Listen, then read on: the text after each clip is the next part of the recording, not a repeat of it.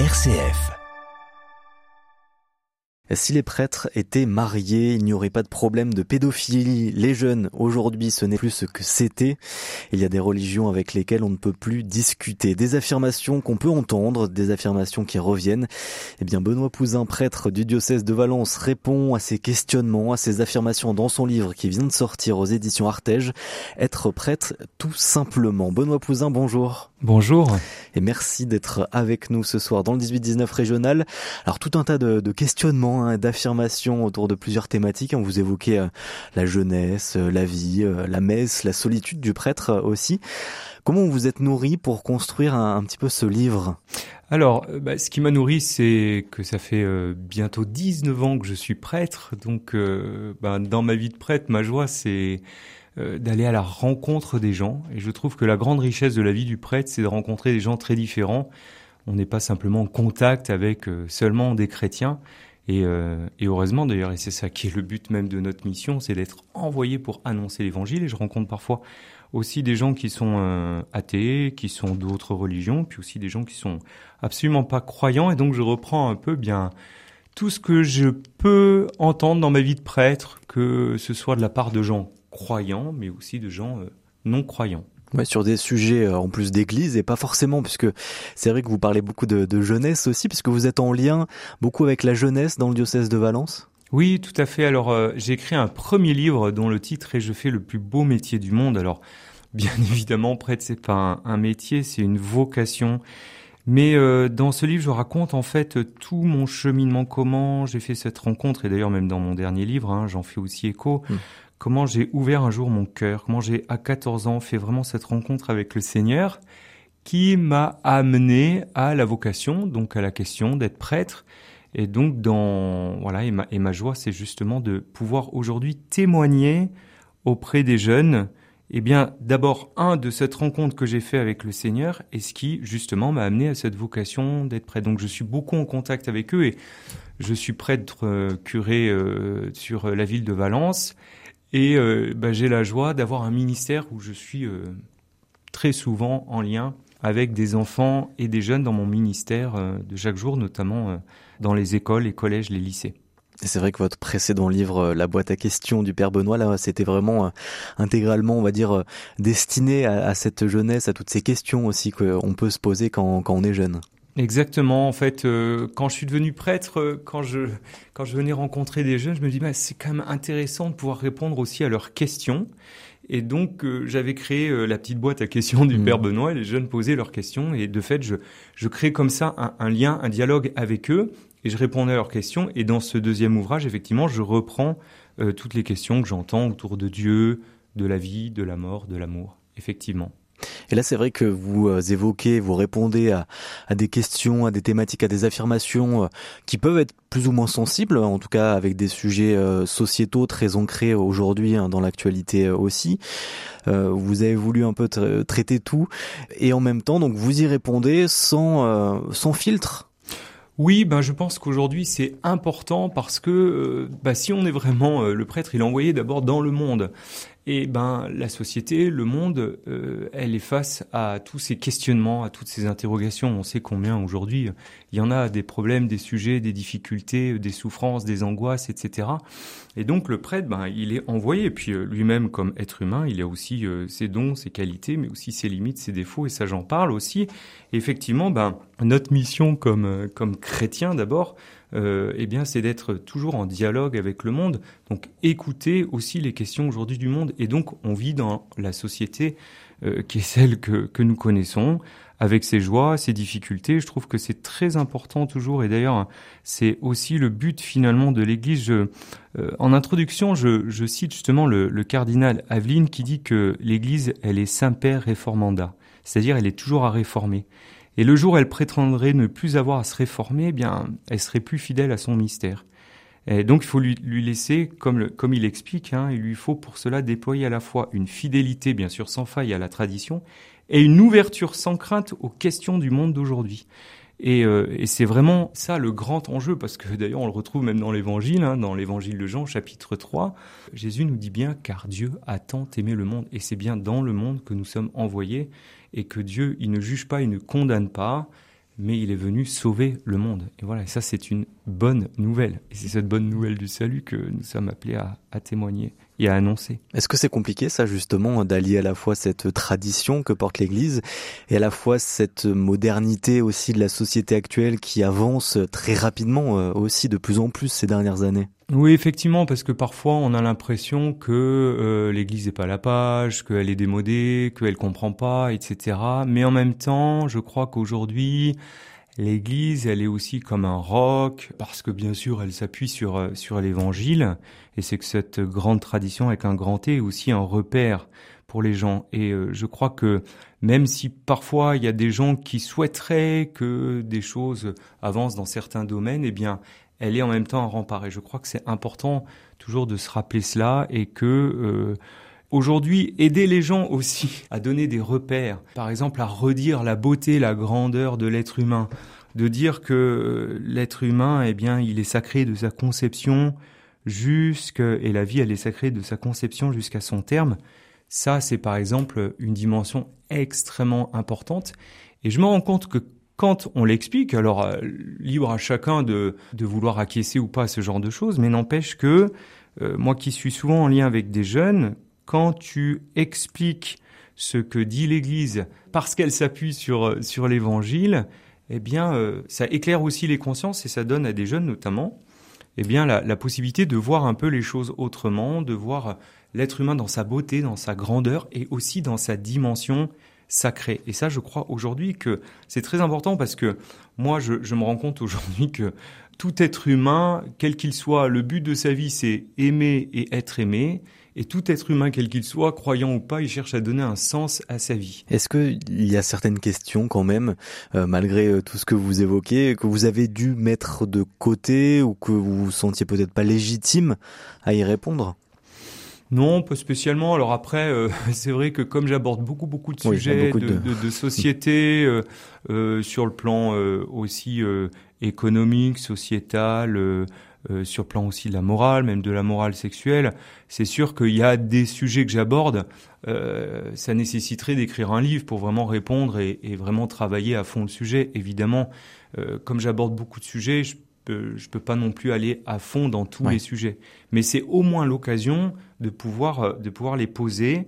Et ça, je pense que c'est quand même important parce que c'est un moyen et, et le titre d'ailleurs le dit bien, c'est euh, d'être prêt tout simplement, ça veut dire ben, tout simplement être à l'écoute, tout simplement être euh, euh, prêtre, donner les sacrements, euh, faire aimer euh, Jésus et aider les gens qui le souhaitent à pouvoir venir vers lui dans ce monde tel qu'il est. Je pense que on le dit souvent hein, que ben le monde il a, il a besoin de repères, il a besoin de qu'on lui donne aujourd'hui les moyens pour pour avancer, comme je disais aussi de de trouver du sens finalement à sa vie.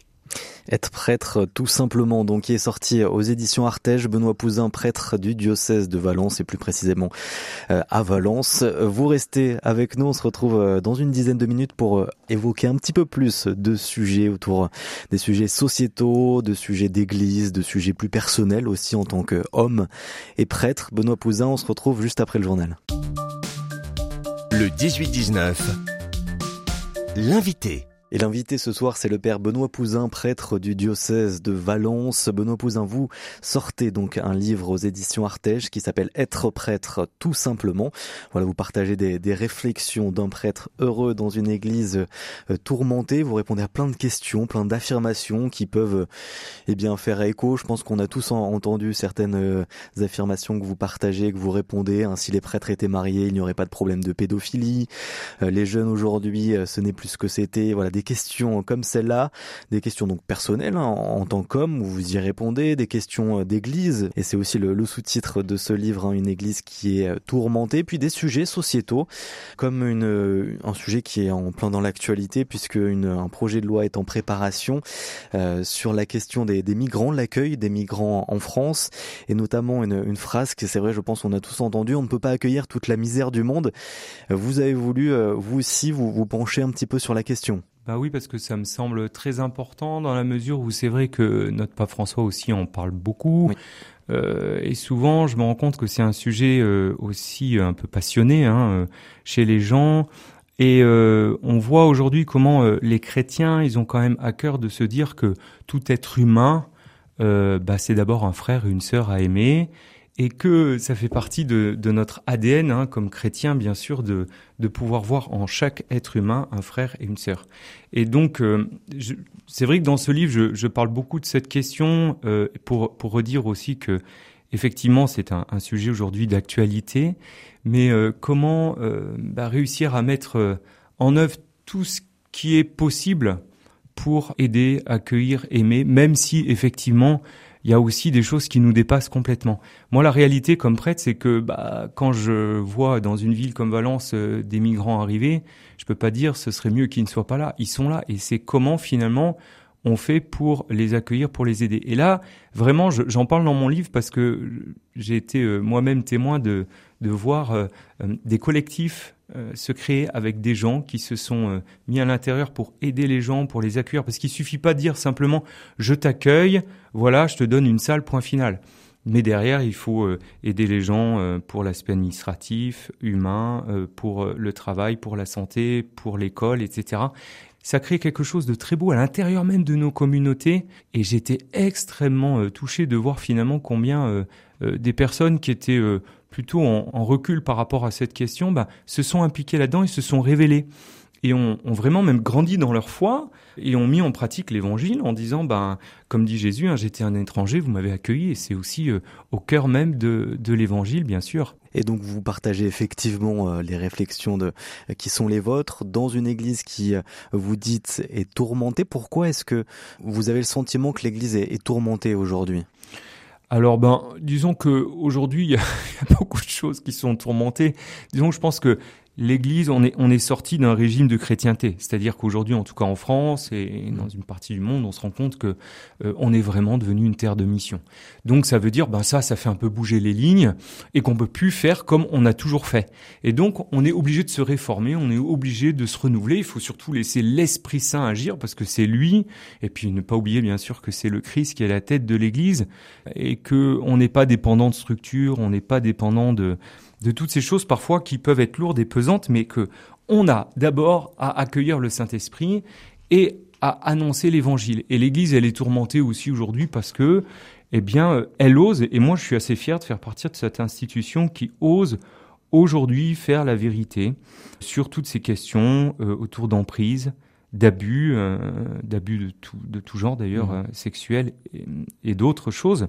Et donc je trouve que ce travail euh, de vérité, ben, il bouscule quelque part, euh, ben voilà, il, nous secoue. Mais je trouve que c'est extrêmement important de faire la vérité et que ce temps de purification est aussi un temps nécessaire pour l'Église. Parce que je pense que euh, bah, si, comme le dit le pape François, on veut faire l'Église une maison sûre, il faut aussi s'en donner les moyens. Et encore, et encore beaucoup de travail, bien sûr, à, réaliser en ce sens. Ça, c'est une certitude. Le rapport de la SIAZ euh, publié il y a un an et demi, ça, ça a changé quelque chose Ça a impacté aussi votre vie de, de prêtre?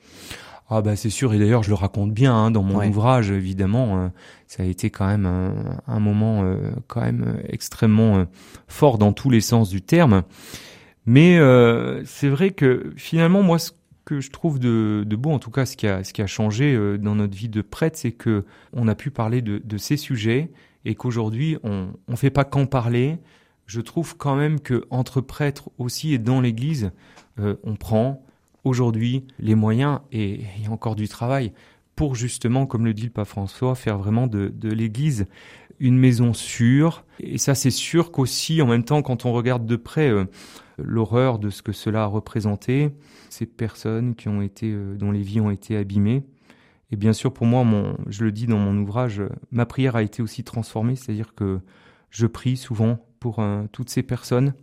Et, c'est vrai que tout ce travail de repentance, le fait de demander pardon, c'est aussi prendre conscience comment aujourd'hui euh, on aide chaque être humain à rester libre, à être libre. Et pour moi, par exemple, ben, dans ma vie de prêtre, comme éducateur, souvent en contact avec des enfants et des jeunes, de redire que Dieu nous a créés à son image, que nous sommes tous sacrés et que le corps humain est sacré, que personne ne peut toucher à l'être humain, euh, quel qu'il soit. Et euh, je pense que là, il y a, y a, aussi tout un travail de, de, pédagogie. Moi, je vois par exemple dans, dans l'enseignement catholique, et j'en parle dans mon livre, on a a, été mis en place l'ERS, hein, qui est un moyen pour permettre justement d'éduquer les, les, jeunes et sexuelle. Voilà, exactement, à toute cette dimension-là.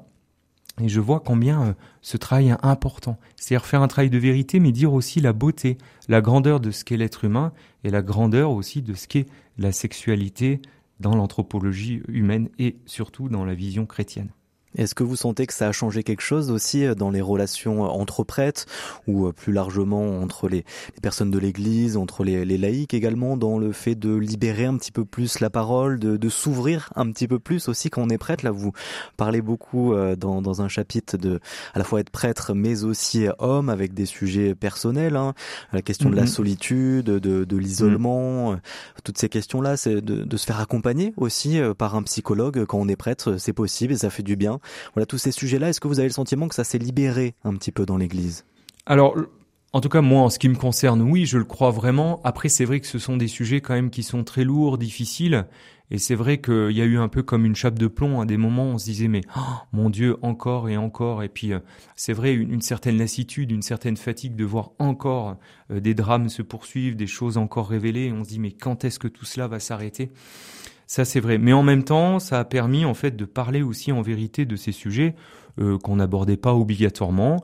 Et je crois que ça nous permet chacun aussi comme prêtre euh, de nous remettre en question dans notre manière de vivre notre ministère, c'est-à-dire dans la juste distance mise avec chaque personne, euh, comment je permets toujours à l'être humain d'être libre.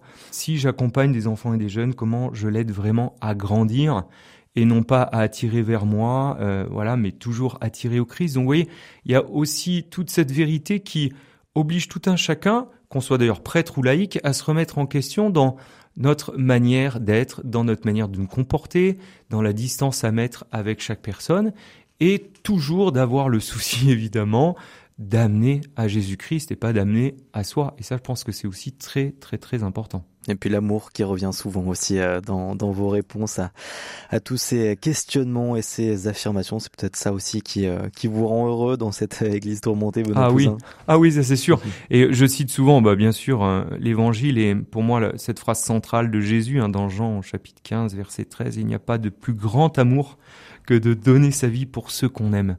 Et ça, vraiment, Jésus nous invite à ça. Et c'est vrai que euh, j'ai la joie de, de, de, vivre un ministère euh, vraiment qui me comble de joie parce que bah, ce que je vis, je le vis avec, euh, avec passion, avec amour pour Dieu, mais donc avec amour pour ceux qui me confient.